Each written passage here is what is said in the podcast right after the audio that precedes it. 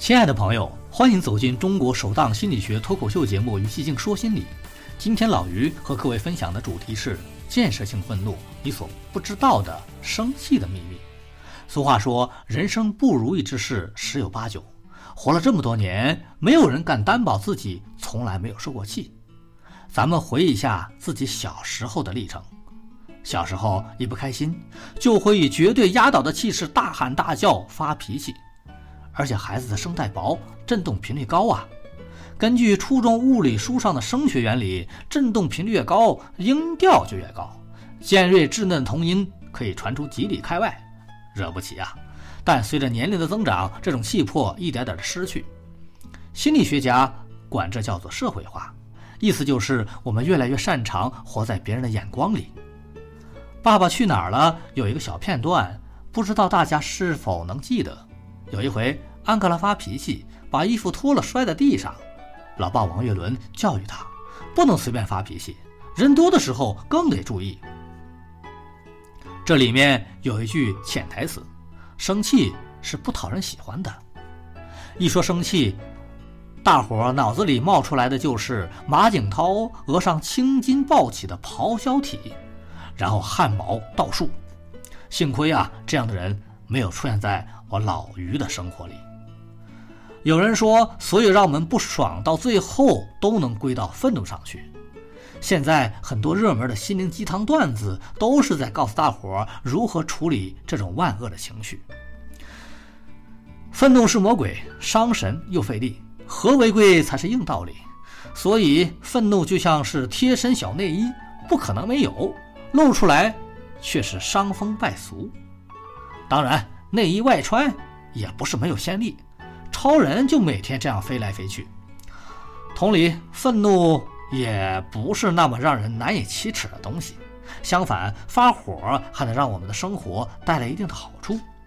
心理学家们发现，在让人血压飙升、情绪崩溃的破坏性愤怒背后，是能让人生活的更加如鱼得水的建设性愤怒情绪。首先，愤怒其实能够让人更积极。哎，这句话。可能让很多人很纳闷儿，人有四种通用情绪，分别是喜怒哀乐。地球人都知道，除了开心，剩下的都是负面的。愤怒从什么时候开始有了正面的意义呢？我们在九幺幺之后发现了一种很有意思的现象：一批人久久沉浸在悲伤低迷期。万能的主啊，除了你，还有谁？能救我们于水火之中，还有一批人很愤怒，可恶的恐怖分子！总有一天我会让你们付出代价。对这两种人进行比较之后，发现相比较于那些愁眉苦脸的人，愤青更不容易抑郁。所以说，抓狂比放弃治疗强。为什么呢？因为愤怒的根源是不满意。只要还有那么三分脾气，总还想有所改变。愤怒有一个好处，就是提高行动力。从生理角度上讲，相对于悲伤、抑郁这些降低生理反应的情绪，愤怒和高兴一样，都是天然的兴奋剂。其次，愤怒还是一种谈判策略，有助于我们获得自己想要的东西。坏心眼儿的心理学家们做了一个实验。让参与者和冒牌的谈判对手讨价还价，发现相对于那些好脾气的谈判者，满脸不爽坐在那里，能让参与者做出更多的让步。总而言之，人的情绪其实很神奇，或许我们感觉不出来，但愤怒也并不总是有害的。即便是生气发飙这种看似可怕又危险的情绪，其实也能给我们带来些收益。不过，关于建设性愤怒的情绪，我们给各位几点小建议。第一，表达愤怒的前提是要有合理的目的，在发飙之前，首先要搞清楚自己想要什么结果，解决问题还是单纯的发泄情绪。